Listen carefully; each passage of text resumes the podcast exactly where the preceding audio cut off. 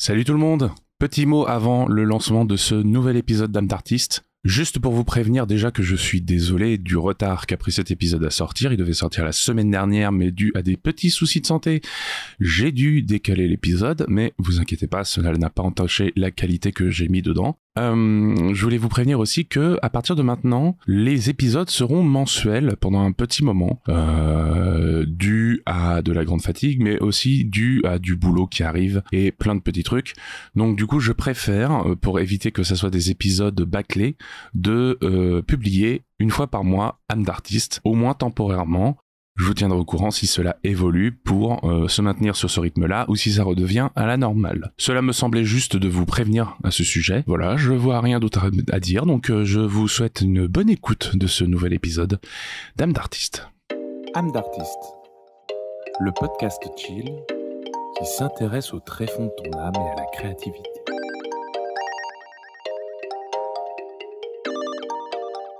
Bienvenue dans ce nouvel épisode d'âme d'artiste, le podcast chill qui creuse les tréfonds de l'âme et de la créativité. Je m'appelle Lutostinato, je suis illustrateur, podcasteur et de temps à autre youtubeur depuis maintenant quelques années. Grand passionné d'art et de créativité, j'adore me pencher sur la vie parfois intime et secrète des artistes qui se cachent derrière les grandes œuvres. Et ça me fait comprendre que souvent, nous avions des idées reçues sur les artistes. Soit ce sont de grands gardiens d'un secret mystique sur leur réussite, soit ce sont de pauvres bougres qui ont galéré toute leur vie. Alors que tout est beaucoup plus nuancé, vous vous en doutez. Quand nous sommes créatifs, nous passons par plein de moods et de sensations différentes. Nous avons mille et une questions qui viennent nous titiller le cerveau. Et tout ça, nous allons tenter de le décortiquer dans âme d'artiste et de créer de l'échange et de la discussion sur ces sujets parfois complexes. Vous êtes chaud? Alors let's go. Mais avant, petite page de pub. Sachez que ce podcast est totalement fait par mes petites mains. Donc si jamais mon travail vous plaît, N'hésitez pas à liker, partager et commenter sur vos applications d'écoute préférées et sur les réseaux sociaux. Cela me donnera une patate folle et me soutiendra dans cette aventure podcastienne. Et si jamais vous désirez me filer un coup de main financier, sachez que j'ai un Patreon sur lequel vous pouvez me soutenir financièrement. Les contributions sont de 2, 5 et 10 euros et vous donnent accès à des bonus, des goodies et parfois même des audios exclusifs pour les contributeurs et contributrices Patreon. Donc si vos économies le permettent et que mon travail vous plaît, N'hésitez surtout pas à me filer un coup de main là-bas et participer ainsi avec moi à l'avancée de cette aventure. Sur ce, l'épisode du jour. Épisode 3. Ce n'est pas le matériel qui fait l'artiste. Quand on parle de création, très vite, à nous se vient la question du matériel. On a tous et toutes en tête, quand on pense au mot artiste, un personnage avec des crayons et des pinceaux. Moi en tout cas, j'imagine un type ou une meuf dans une forêt de matos en train de bûcher sur sa table à dessin avec en fond sa musique préférée. Une ambiance intime, studieuse, l'artiste est émurge et est en train de créer. On peut y croiser des outils comme des règles, des équerres, des buissons de crayons aux mille couleurs entourent le créateur. Des pinceaux fleurissent ça et là également autour de lui ou elle en train de dessiner, comme des pousses de créativité prêtes à s'exprimer. Si on tourne la tête, on voit des bibliothèques remplies de livres, certains sont sur des périodes artistiques précises, alors que d'autres sont des recueils de photographies, mais il y a aussi toute une ribambelle de BD et de comics qui ont marqué la jeunesse de notre illustrateur ou illustratrice. On peut même y voir une espèce rare de musicalum vinilium, des vinyles pour les kidam.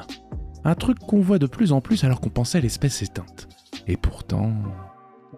Voyez, ça c'est le genre d'univers et d'ambiance que j'imagine quand on me dit le mot artiste. Une image d'épinal, un truc entre le cliché et le fascinant, qui donne envie de vivre la même chose. Mais s'il y a bien un truc que l'on s'imagine régulièrement quand on entend ce mot artiste, c'est bien le crayon, ce morceau de bois et de carbone d'où part la continuité des idées du cerveau des murges.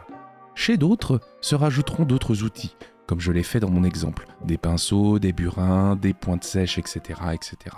Quoi qu'il arrive dans votre esprit, vous verrez un outil. Et quand tout débute pour un ou une artiste débutante, quand naît en soi l'envie de se lancer dans la jungle de la créativité, on a envie de partir avec des bons outils, de faire comme les autres aventuriers, de s'équiper en conséquence pour les aventures qui se promettent à nous. Et souvent, quand on débute, on a envie de toucher à tout, nourri par tous les visuels que l'on consomme, les interviews et documentaires sur des artistes connus et reconnus, et lorsque l'on rejoint une école de création visuelle, cela devient même nécessaire pour élargir ses horizons de créativité. Mais ce matériel-là, parfois, c'est onéreux, puis cela demande beaucoup de temps pour se l'approprier.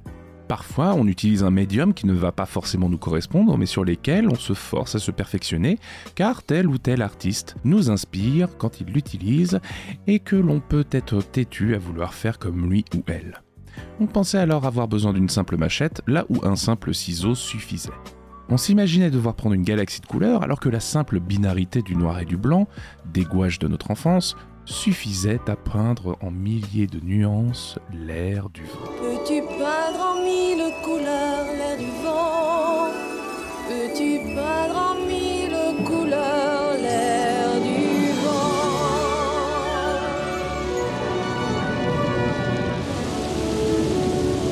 Allez, aujourd'hui on va pas trop creuser dans le deep après deux épisodes plutôt bien profonds et intimes, on va se lancer dans un sujet plutôt léger. Un sujet léger mais tout de même important car c'est quelque chose qui va nous aider dans notre vie créative. Des compagnons qui vont nous assister dans notre expressivité, les outils. A-t-on besoin de tant de matos? Est-ce que l'on doit nécessairement mettre des milliers et des cents pour booster la qualité de notre art? Devons-nous sortir de notre zone de confort en testant d'autres outils, histoire de toujours plus progresser? Tentons de décortiquer tout ça ensemble. C'est parti.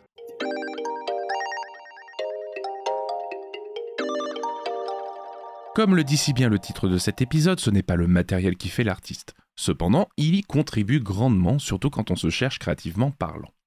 Dans un premier temps, j'aimerais aborder le matériel d'un point de vue autodidacte, hors des écoles. On fera une petite parenthèse plus tard pour en discuter car c'est un peu plus spécifique selon les études choisies. Moi, quand j'ai commencé le dessin, j'étais au lycée et je m'emmerdais royalement. J'ai fait un bac pro ébénisterie au lycée Jacques Brel à Choisy-le-Roi et notre prof d'atelier avait changé en cours d'année. Monsieur Perrault, gros pick up à vous, vous avez été quelqu'un d'important dans ma life à ce sujet, merci. Et pour un prof qui ne croyait pas en nous et était un véritable trou du cul. Pas pédagogue, Désolé, hein, mais au bout d'un moment, il faut appeler un chat un chat. Cette personne était triste, nous enfonçait plus qu'autre chose et nous lançait même. De toute façon, aucun d'entre vous n'aura le bac avec votre comportement. Et s'il y en a un qui l'a, ce sera un miracle. Désolé pour le sausotement, c'est pas très poli, mais c'est ce que je retiens de lui quand il disait cette phrase horrible. Et une fois le bac passé, et l'intégrité de la classe sauf un malheureusement qui a reçu le dit certificat du baccalauréat professionnel, étrangement on l'a pas vu nous le remettre. C'est bizarre, hein? Ah là là, les profs pas pédagogues et salauds. Mais passons. Vous commencez à le savoir, le dessin a été un refuge pour l'ado plein de doutes et avec peu d'amis que j'étais. Je me réfugiais en recopiant avec du papier et des crayons les images que j'aimais bien, souvent tirées de jeux vidéo que j'adore, ça vous le savez. Très vite, l'attrait pour le dessin est devenu plus fort à mesure que mes parents me félicitaient, mais aussi de par la toute petite notoriété et la notion de léger respect qui se créait au lycée quand les gens savaient que je dessinais. Tout d'un coup, je n'étais plus bully, j'étais le mec qui savait dessiner.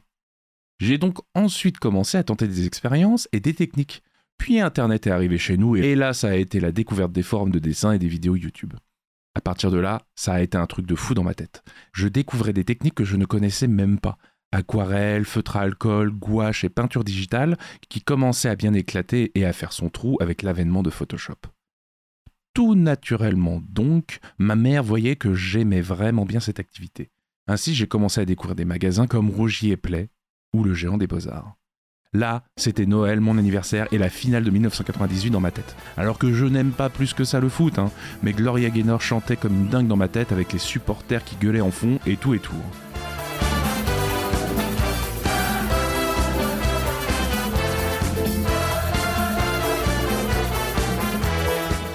J'avais de nouveau 8 ans quand je m'émerveillais devant tous les Legos de Toys R Us, mais là c'était avec du matos et des livres sur le dessin et la pratique artistique. Tout un champ de possibilités s'offrait à moi. J'entrais dans une jungle de possibilités où des outils tels des fleurs de multiples formes et couleurs popaient dans mon champ de vision. Et moi, j'étais un papillon, je regardais partout, je m'approchais de certains rayons pour humer le nectar de possibilités que pouvaient m'offrir ces outils dont certains avaient la complexité des énigmes d'une boîte de Le Marchand dans Hellraiser, c'est dire. Je voulais comprendre chacune de leurs spécificités, même si j'avais aucune expérience là-dedans, juste parce que c'était cool, c'était stylé et incroyablement décupleur de créativité dans ma tête, comme un véritable feu d'artifice. Bien évidemment, fan de manga oblige, j'ai découvert et commencé avec ces ouvrages qui me semblent maintenant bien marketing et pas forcément très accurate, et qui t'apprenaient à dessiner soi-disant comme un mangaka. C'était mon tout premier matériel, un livre. Évidemment, avec mes 33 ans et mes plus de 10 ans de pratique déjà, les échanges en plus avec mes amis et collègues, ces livres me paraissent maintenant désuets, voire même pauvres en termes de progression de dessin. Non pas qu'ils n'abordent pas des sujets intéressants comme la perspective ou des notions de morphologie, hein, mais simplement parce qu'ils abordent un style artistique plutôt vaste, mais très marketing à l'époque, le style manga. Et de souvenirs, j'en ai retenu que peu de choses. Ils effleuraient en fait en surface un cliché de style, alors qu'on sait que maintenant que le manga est un style pluriel qui va de Junji Ito à Hiromu Arakawa en passant par Masashi Kishimoto et Ai Yazawa. Et attention, hein, j'ai rien contre le manga. J'adore énormément d'artistes avec des styles différents, tous réunis dans cette malle que l'on nomme vulgairement et avec dédain dans les écoles d'art ou chez les droitards. Le style manga.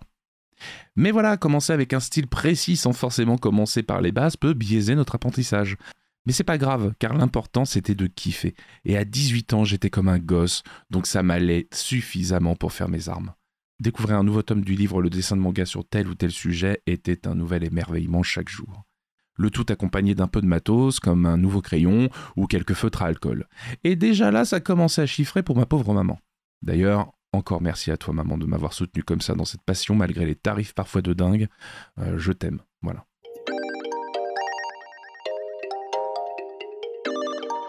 Bon, où j'en étais? Ah oui, Noël, joie d'enfant, tout ça, tout ça. Eh bien, après avoir fait ma première entrée dans un magasin de matos artistique, je peux vous dire que dès que j'avais un peu de sous et qu'il n'était pas claqué dans un jeu vidéo, ma première passion devant l'éternel, eh bien, on retournait très souvent dans cette bonne vieille boutique rougie et plaie de République avec ma mère pour acheter du matos. Mais comme je l'ai dit juste avant, c'est quand même plus souvent elle que moi qui payais. Voilà, c'est comme ça. Feutre à alcool, différents types de crayons, des outils de tracé, des gommes toutes les plus étranges les unes que les autres, la fameuse gomme mie-de-pain d'ailleurs, qui me fascinait de par sa texture, le fait qu'on pouvait la modeler à loisir, mais aussi le mindfuck de voir une gomme qui ne s'émiette pas quand on l'utilise, alors que c'est une gomme qui s'appelle mie-de-pain. Une gomme mie-de-pain qui ne fait pas de miettes. Oh, oh, oh, oh, ça va, oui Ah ouais, non, je m'étais assoupi. Mais il y avait aussi les types de papier de différents grammages et pour différents médiums. Je découvrais que le papier pouvait avoir des textures, des grammages et des types de pressage différents. Un truc de dingue. Tout un game bien nerdy que le papier. Encore maintenant, je ne maîtrise même pas toutes les arcanes. Et tout ça s'est accompagné des échanges sur les forums de dessin et des discussions entre copains et copines jusqu'à pas d'heure avec du Dionysos et du Phil Collins dans les oreilles sur MSN. MSN. Oh putain MSN, le coup de vieux.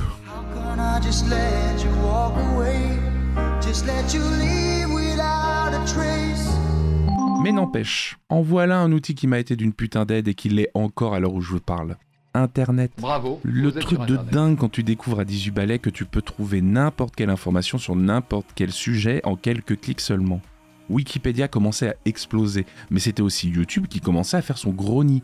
Et bon Dieu, qu'est-ce que j'ai bouffé, que je bouffe encore de vidéos sur le sujet de l'illustration. J'ai dû me faire l'intégralité de plusieurs saisons de Lost en speed painting, c'est dire. En plus, Internet permettait de tomber sur des interviews que je n'avais jamais vues sur des artistes que je connaissais ou non. Je me souviens qu'à une époque, France 5 avait posté tout un tas d'interviews d'auteurs et d'autrices BD. Je passais mes nuits alors à dessiner en écoutant le savoir et l'expérience de mes aînés. Et malheureusement, je n'ai plus jamais retrouvé ce site, il a dû couler. Ce que parfois Internet donne, Internet le reprend en le perdant dans les méandres de ces couloirs qui commencent sacrément à prendre la poussière depuis des années. Il faudrait que je fasse d'ailleurs un tour sur la Webback Machine pour voir si je peux pas retrouver les traces de ceux qui, pour moi, sont devenus des lost médias, des médias perdus. Mais finalement, est-ce que tout ça était important et me faisait progresser réellement? Pour ce qui est du plaisir de la pratique, oui, mais pour ce qui est du compte en banque et de l'augmentation de mes compétences, bah, pas vraiment. Et là, je parle du matos, hein, pas d'écouter du Phil Collins jusqu'à 5h du matin, ça, je n'ai aucun regret.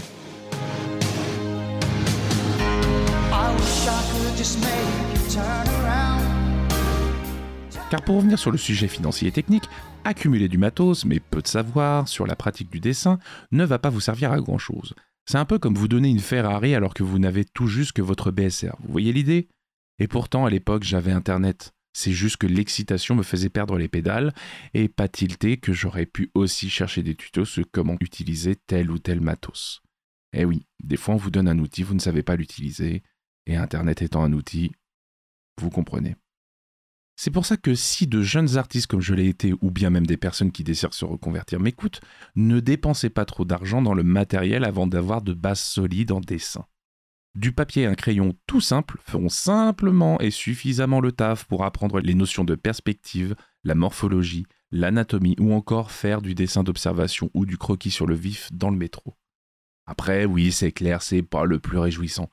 Ce qu'on veut tout de suite, c'est se lancer dans la réalisation de masterpieces, mais croyez-moi, un peu de base fondamentale dans votre champ de créativité et de récréation ne fera de vous que de meilleurs artistes plus rapidement. Vous savez, il est vrai que dans chaque travail, il y a un élément au fond qui fait que l'on s'adapte une chose qu'on aime. Et chaque tâche peut devenir, selon l'humeur et plaisir, tous mieux qu'un sourire. C'est le morceau de sucre qui aide la métine à couler, la métine à couler, métine à couler. Juste un morceau de sucre qui aide la métine à couler, ça vous rend la vie plus belle. Car de toute manière, si vous débutez, vos masterpieces en question seront que des croûtes. Autant être franc. Dans le cœur, elles seront incroyables, mais dans la technique, tout sera à performer et à améliorer jusqu'à être en phase autant dans la technique que le kokoro, le cœur en japonais. Plus vous progressez, plus vous allez affiner votre œil, votre maîtrise, mais aussi aller sans doute découvrir de nouveaux artistes qui utilisent des médiums tous plus différents les uns que les autres. C'est alors à ce moment précis que vous pouvez commencer à acheter du nouveau matos et à vous donner du temps d'expérimenter avec, de le prendre en main, mais surtout de vous l'approprier. Et chose à savoir quand on essaye du nouveau matos, c'est que l'on va avoir la sensation de régresser au début. Et c'est tout à fait normal. hein. C'est un nouvel outil qui demande peut-être juste une nouvelle prise en main. Donc vous allez dérailler au début, c'est normal. Ça va demander de nouveaux réflexes et une nouvelle manière à votre cerveau de penser une image avec cet outil. Et tout ça, le temps que vous vous adaptiez, cela va vous donner la désagréable impression d'avoir perdu en compétences de dessin. Mais ne lâchez rien si ça vous plaît. Cela va revenir vite, la pratique vous mettra à l'aise et vous reprendrez très vite en souplesse d'exécution. Là, j'aimerais faire un crochet en parlant d'argent. Et oui, la thune, la moula et le caramel.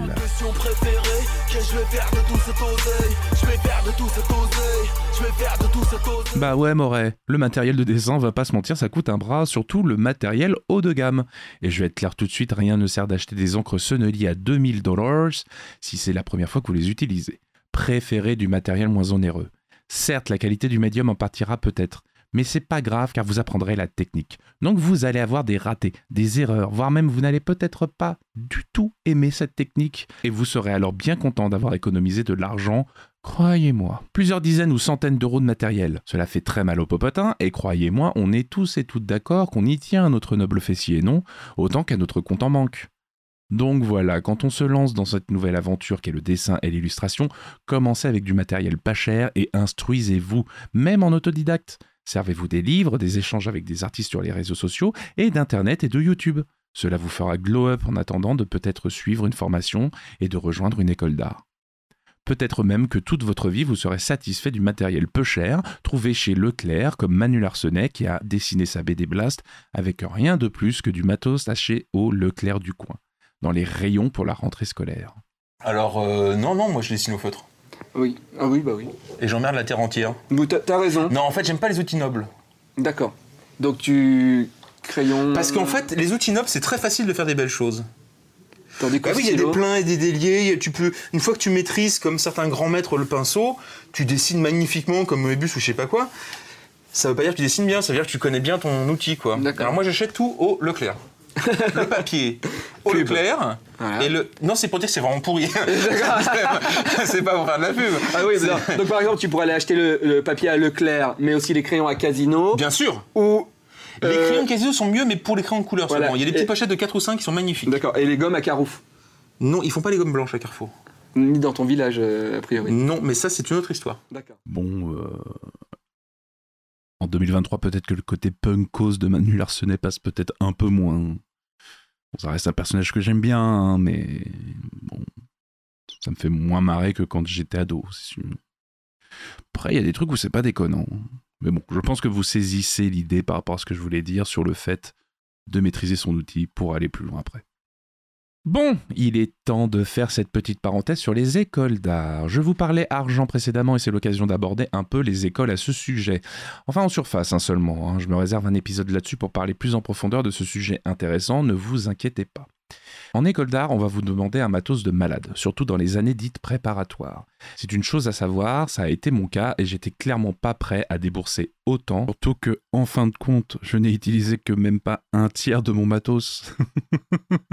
clairement, maman, t'as encore carré une fois encore, même si j'avais la bourse à l'époque en plus, hein, parce que franchement, tout le matos qu'il y avait, ouh, chaque prof dans chaque domaine va vous donner une liste de choses à avoir pour son cours. Des trucs parfois complètement fous et incroyables comme du papier photo, des plaques de cuivre et tout et tout. C'est un peu comme dans Harry Potter si vous voulez, mais sans l'autrice qui part en cacahuète. Et malheureusement, on n'est pas tous comme Harry Potter, hein. on n'est pas tous des privilégiés qui héritent d'une fortune familiale accompagnée d'un géant pour tout lui expliquer. Enfin là, en l'occurrence, vous l'avez bien votre agride, hein, vu que je vous parle et que je mesure bien 3 mètres cubes au bas mot. Une belle armoire normande, mais pas de Normandie, plutôt de banlieue parisienne avec un poil de Kabylie. Bon, je me perds, pardon. Je disais juste que j'aimerais bien, en gros, moi aussi, avoir un compte en banque de Garistou, mais bon, ce n'est pas le cas. Mais ça, les profs, le fait qu'on n'ait pas beaucoup d'argent, ils le prennent pas forcément en compte. Demandant des crayons Faber-Castell, des pinceaux en poil de martre, du papier canson 300 grammes format raisin, parfois même des accessoires comme un fil à plomb ou un compte-fil. C'est une petite loupe qui sert à voir les détails en impression. Bref, des choses dont parfois, bah, et personnellement, je n'avais jamais entendu parler à l'époque. Et encore, Là, je vous parle du luxe optionnel. Ah oui, non, mais les trucs qu'on vous fait prendre, le plus souvent, on vous fait comprendre que c'est pas forcément obligé. Et c'est une fois au milieu de ton semestre que tu te rends compte que ton coupe-fil, là, que t'as acheté, euh, je sais plus combien, un bras et demi, eh ben, il va te servir à rien que dalle que chi. Dans le cul, la balayette, mon pote. Eh bien, sachez qu'en vrai, vous pouvez appliquer la règle de l'économie de moyens pour certains matériels. Voire même vous mettre d'accord avec des potes de promo pour vous partager le matériel. C'est économique et en plus ça crée du lien, donc c'est tout bénef. Autant s'entraider dans les écoles tup, hein, on va pas se mentir. Puis en plus, en ces temps-là, euh, puis en plus, c'est même écologique, tiens. Car les pigments à 200 boulasses d'acrylique, là, c'est loin d'être le truc le plus éco-responsable que j'ai connu. hein. Autant en termes de composition que de packaging, un vrai désastre écologique. Dernier conseil, très souvent la liste est longue comme le bras, mais vous pouvez vous en sortir avec le strict minimum comme je l'expliquais plus avant. Je n'ai personnellement jamais utilisé mon fil à plomb en modèle vivant, et je n'ai jamais utilisé de compte-fil lors de mon cursus en art graphique. Au pire, j'utilisais celui de mon pote Guillaume Martin, big up, et merci encore d'ailleurs à ce sujet. Il y a donc moyen que quelques outils mentionnés dans ces listes ne vous soient pas vraiment utiles, que vous puissiez vous en passer et que si jamais à un moment donné vous en avez besoin, effectivement là vous pouvez peut-être vous mettre d'accord avec un ou une camarade pour que vous vous prêtiez du matos. Mais du coup pourquoi demander autant de choses, souvent onéreuses et parfois très spécifiques quand on est en école d'art? Je veux dire, à part te faire te séparer d'un terrain, d'un poumon et d'un bras, et d'en plus remplir 75% de l'espace disponible de ta chambre de crousse, je vois pas trop l'intérêt. Eh bien en fait l'intérêt pour les écoles d'art de vous faire débourser autant de matos, en prépa du moins, eh ben, c'est de vous faire toucher au plus de techniques possibles pour trouver votre voie créative et les médiums que vous aimerez performer par la suite. Et s'ils demandent de la qualité, c'est en connaissance de cause. Et ouais, je crache un peu mon venin de manière trolesque là, mais je dois reconnaître au moins ça. Pour reprendre l'exemple des couleurs de Faber-Castell, j'avais eu un exercice de crayon de couleur qui m'intéressait de faire avec ce médium. Et ben mon prof de dessin de l'époque, bonjour monsieur Gérès au passage, m'avait conseillé ces crayons-là pour la finition agréable et belle qu'il donne à une illustration. Mais il m'a surtout donné la manière de les utiliser, et ça a fait tout.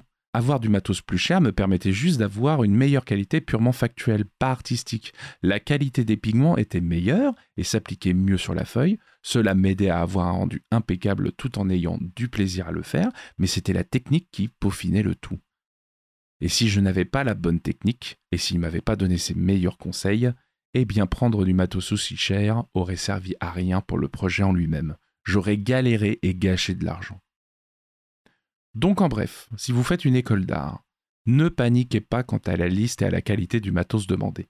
Certains profs seront relous avec ça, à vous dire que vous auriez dû prendre de meilleurs pinceaux de Vinci, mais l'important, c'est de s'améliorer, de kiffer et de découvrir un médium.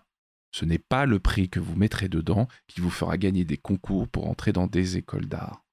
Mais si jamais vous pouvez vous le permettre, faites-le. Achetez, vous découvrirez peut-être des choses sympas avec lesquelles travailler. Ou bien vous éliminerez des choses que vous ne trouvez pas intéressantes.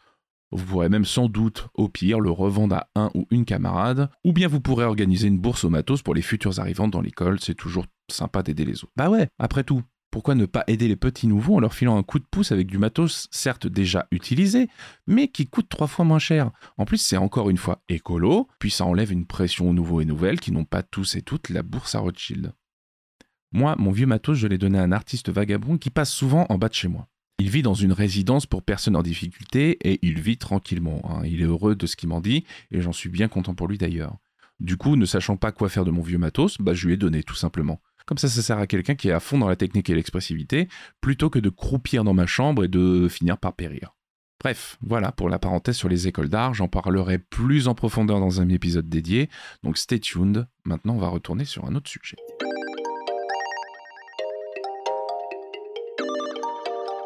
Pour finir cet épisode, j'aimerais maintenant aborder la question du matériel, mais d'un point de vue purement créatif. Un certain médium pouvant donner un certain look à votre trait, en plus des thématiques et des choix graphiques effectués. Ce qui peut aller de pair d'ailleurs avec la question du style en illustration, qu'on a abordé dans le tout premier épisode d'âme d'artiste. Donc si tu ne l'as pas écouté l'ami, eh bien hâte-toi après cet épisode d'aller ouïr séance cet épisode. Donc au début de cet épisode, je parlais de l'émerveillement que cela peut donner d'avoir un nouvel outil entre les mains. Et une fois celui-ci perfectionné et approprié avec les années, cela peut nous donner vraiment du cachet à notre style, et l'on peut même nous reconnaître pour ça. Comme par exemple Jean Mallard avec ses gouaches et ses aquarelles, ou Clara Debray avec ses pastels. Mais du coup, est-ce que cela nous oblige à avoir qu'un seul style de matériel, ou bien on peut en avoir plusieurs et ainsi avoir plusieurs cordes dans notre arc créatif? Encore une fois, rien n'est interdit. Mais n'oublions pas cette célèbre phrase Jack of all trades, master of master of none. Car oui, là encore, comme tout, être un touche-à-tout c'est super, mais comme chaque médium et technique demande du temps et de l'entraînement pour être maîtrisé, attendez-vous à ne pas être un maestro de partout, c'est bien normal. Mais c'est pas déconseillé pour autant, cela peut être amusant. Moi par exemple, je suis passé par plein de phases, du crayon HB tout bête, puis des feutres à alcool, où j'étais pas très doué, hein, faut se l'avouer, mais j'aimais bien l'odeur des feutres, donc j'aimais bien les utiliser, puis les mangaka les utilisaient, donc c'était trop stylé de le faire. Puis au sujet de l'odeur, vous savez, je suis le genre de gars qui aime bien l'odeur de l'essence dans les stations, car ça lui rappelle les départs en vacances, donc bon... Ensuite, je suis passé par la phase de l'aquarelle. Cela m'a suivi pendant un bon moment et j'y reviens encore de temps en temps d'ailleurs. C'est un médium de cœur pour le coup, et j'ai déboursé pas mal dans une bonne palette Winsor et Newton et du papier de qualité, mais ça vaut toujours le coup quand j'y retourne, même dix ans après la gestion de l'opacité, des couches, le fait de réserver les lumières, la possibilité même de faire disparaître un croquis coloré dans des vagues de couleurs, puis ce rendu chaud à la texture en fonction du papier utilisé. Oh là là, mais quel délice visuel que l'aquarelle. Pendant mes années de prépa, par contre, c'était la gravure qui me fascinait. Je voulais faire que ça. La linogravure, c'était vraiment un banger. Facile d'apprentissage, avec plusieurs types de difficultés de plaques, car il faut savoir que la lino, c'est en gros euh, ce qu'on met sur le sol une sorte de matière un peu flex qui peut se creuser facilement avec les bons outils. Bah là, avec un set de gouges de base et quelques plaques, vous pouvez partir sur du bon moment à creuser littéralement vos illustrations, les inscrire dans la plaque pour ensuite les imprimer vous-même, et sans presse, hein, grâce à une simple cuillère et un bon coup de poignet. Vous pouvez imprimer vos premiers tirages et vous émerveiller devant la magie de voir s'imprimer votre illustration. Oh là là là là, je me rappelle de cette magie quand je passais ma première plaque sous une presse ancienne dans les ateliers de l'EPSA. C'était incroyable cette sensation de voir une illustration reproduite et surtout de découvrir en soulevant délicatement le papier. Oh, ce banger Je me souviens d'ailleurs que pour nettoyer mes plaques, je mettais la plaque sous presse avec un mouchoir. Et ça avait un effet ouf dans ma tête de me dire que on pouvait imprimer sur n'importe quelle surface plate quelque chose. C'était un mind blow. Incroyable. Un autre médium que j'aime bien, c'est la photographie. J'adore la photographie, que j'ai découvert encore une fois en prépa d'art. Mais pas forcément au niveau des artistes. J'ai pas de photographes de cœur qui me viennent en tête, simplement des noms que j'ai appris comme Nan Golding ou Henri Cartier-Bresson. Mais ça encore, tout le monde peut les connaître. Il n'y a pas vraiment des sbroufs là-dedans. Et c'est pas forcément des artistes que j'aime plus que ça. Non, c'est dans la technique et dans son histoire que j'aime la photographie. L'optique, c'est passionnant. Par exemple, la caméra obscura. C'est un concept tout bête, qui était déjà utilisé par des peintres de la Renaissance, c'est dire. Le concept de la caméra obscura, c'est quand dans une chambre totalement isolée de la lumière, si vous percez un petit trou sur une des surfaces qui donne sur l'extérieur, eh bien vous pourrez voir se projeter à l'envers dans le mur d'en face ce qui se cache derrière le mur où il y a le trou. C'est incroyable, non? Eh bien, un des premiers exercices que Claude Guy, notre professeur heureux, car ça s'entend pas, mais c'est une femme, adorable en plus, cette nana, cela a été de nous faire mettre dans un labo photo du papier photo vierge et encore sensible dans un tube de carton isolé de toute lumière et avec un simple scotch qui couvre le tout petit trou de la taille d'une aiguille. Ensuite, on avait juste à choisir un endroit, poser devant et attendre plus ou moins longtemps en fonction de ce qu'on voulait comme intensité de lumière. Donc on devait faire attention à l'endroit où on posait parce qu'en fonction de la lumière, si le soleil donnait directement ou non, si le temps était nuageux ou non, plus ou moins de lumière rentrait et il fallait faire attention du coup au temps d'impression sur le papier photo. Et oui, et tout ça, c'était les premiers pas de certains et certaines dans le monde de la photo et dans la compréhension de la lumière qu'implique la photographie. Et purée que c'était magique de découvrir ce concept d'optique tout simple, mais qui base tout, absolument tout, sur la photographie et qui nous fait comprendre que en photo, on capture la lumière. Depuis, la photo, ce n'est pas mon métier, mais c'est clairement un hobby que j'aime beaucoup, autant dans le côté technique que dans le côté matos un médium à moi, un médium où je m'exprime comme je veux, sans pression, et que je montre de temps en temps au public, mais plus souvent en intime à mes amis ou à ma famille. Côté pro, je me tourne désormais plus vers le digital avec mon iPad et Adobe Fresco qui sont bien pratiques. Alors il y a quelques temps encore, je voulais être vraiment un pur artiste traditionnel avec ses pots de peinture et ses godets d'aquarelle, comme dans la jungle créative de l'intro là que je vous racontais. Mais les gens, comme le temps, ils changent. J'ai mûri et mes goûts ont changé mes objectifs aussi. Et finalement, je préfère me tourner sur une technique professionnelle plus rapide selon moi que plus longue et fastidieuse et parfois salissante. Surtout que l'iPad maintenant c'est un banger qui permet énormément de rendu bluffant, même avec des techniques très pointues comme le fusain ou l'aquarelle. On n'a plus besoin de se salir les mains si on déteste ça. C'est tout bénef. Par contre, doit-on s'en inquiéter du fait que l'iPad puisse reproduire tous les médiums, je veux dire? Je pense pas. Vous ne pourrez jamais avoir les mêmes sensations lors de la création d'une illustration avec des pastels que ce moment où vous entendez votre médium s'écraser contre la toile, les petits morceaux que vous soufflez d'un coup de bouche et l'odeur des pigments. Tout ça, vous ne l'aurez pas avec un iPad. L'iPad, lui, il va juste informatiquement et techniquement vous permettre de juste pouvoir tester et vous amuser avec un rendu proche de celui du pastel, sans tous les à côté positifs comme négatifs.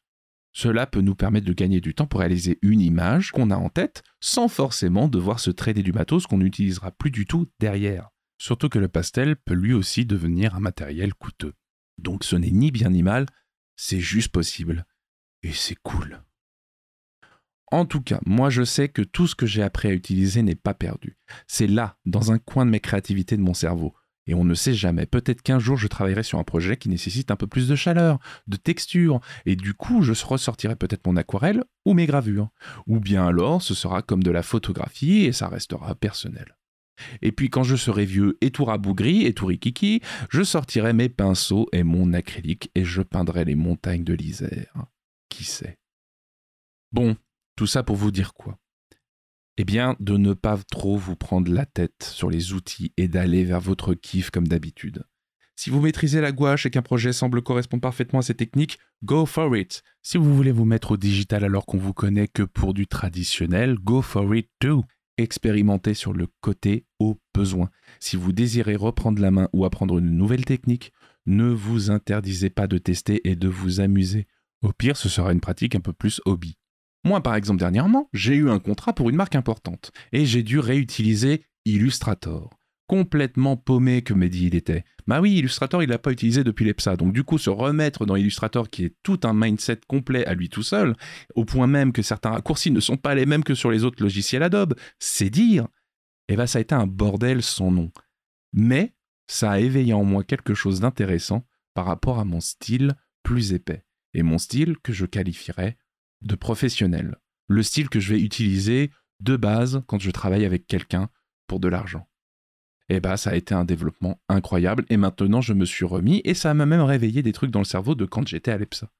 Donc voilà, c'était la petite parenthèse en impro, pas écrite du tout, mais c'est pour vous dire, go for it, quand il faut y aller, il faut y aller et des fois ça peut être amusant. Et pour celles et ceux, et j'en faisais partie, hein, qui se disent, bah si, un ou une artiste se doit de maîtriser tous les domaines, ou bien désire simplement faire plein de techniques juste pour les sbroufs, eh ben sachez les gars et les meufs que c'est inutile.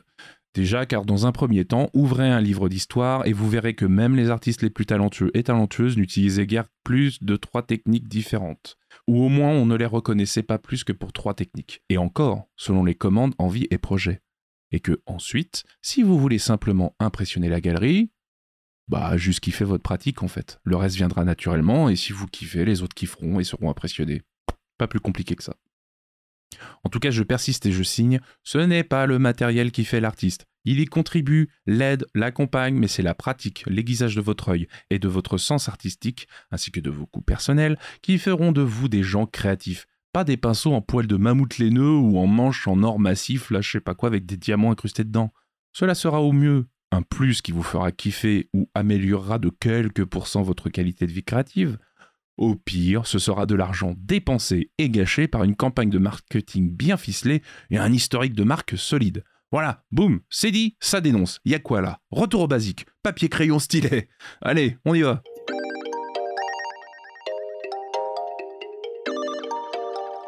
Et voilà les amis, c'est la fin de ce troisième épisode d'Âme d'artiste. J'espère que cela vous aura plu et que vous aurez passé un bon moment en l'écoutant. Après les derniers épisodes assez deep, je voulais revenir à quelque chose de plus léger et factuel. Un sujet qui peut nous aider à décomplexer, mais aussi nous donner envie de tester de nouvelles choses. Donc voilà, n'hésitez pas à partager vos réflexions suite à l'écoute de cet épisode sur votre plateforme d'écoute préférée ou sur Instagram, at d'artiste-du-bas podcast, bien sûr. Il me tarde de savoir si vous aussi, vous aviez ce côté gamin dans un magasin de jouets lorsque vous entriez pour la première fois dans une boutique de matos à dessin. Donc si vous voulez en parler, les commentaires sont là, ainsi que les réseaux sociaux. N'hésitez pas à me dire d'ailleurs quel est votre matos préféré à vous. Peut-être vous en avez plusieurs, peut-être que vous n'en avez qu'un seul. Et pourquoi vous aimez ce matos? Est-ce que c'est la texture, la chaleur, la technique? N'hésitez pas, communiquons, parlons, j'ai trop hâte de savoir. D'ailleurs, n'hésitez pas à liker, commenter et partager cet épisode, cela fera grandir le podcast dans les charts et moi ça me ferait grave plaisir. Donc lâchez-vous sur le partage, faites connaître ce podcast et mon travail et avançons ensemble dans l'aventure du podcast. Yeah baby Allez, dernier rappel, si vous voulez me soutenir moi et mon travail, vous avez la possibilité d'aller sur patreon.com slash lutostinato illustration tout attaché et de contribuer avec une pièce ou deux à l'avancée et l'évolution de ce podcast. Donc à votre bon cœur, monsieur dame. Allez, moi en attendant, je vous souhaite une très bonne journée, une très bonne soirée, ou que sais-je encore du moment que vous écoutez cet épisode, mais surtout de prendre soin de vous et de votre âme d'artiste. La bise.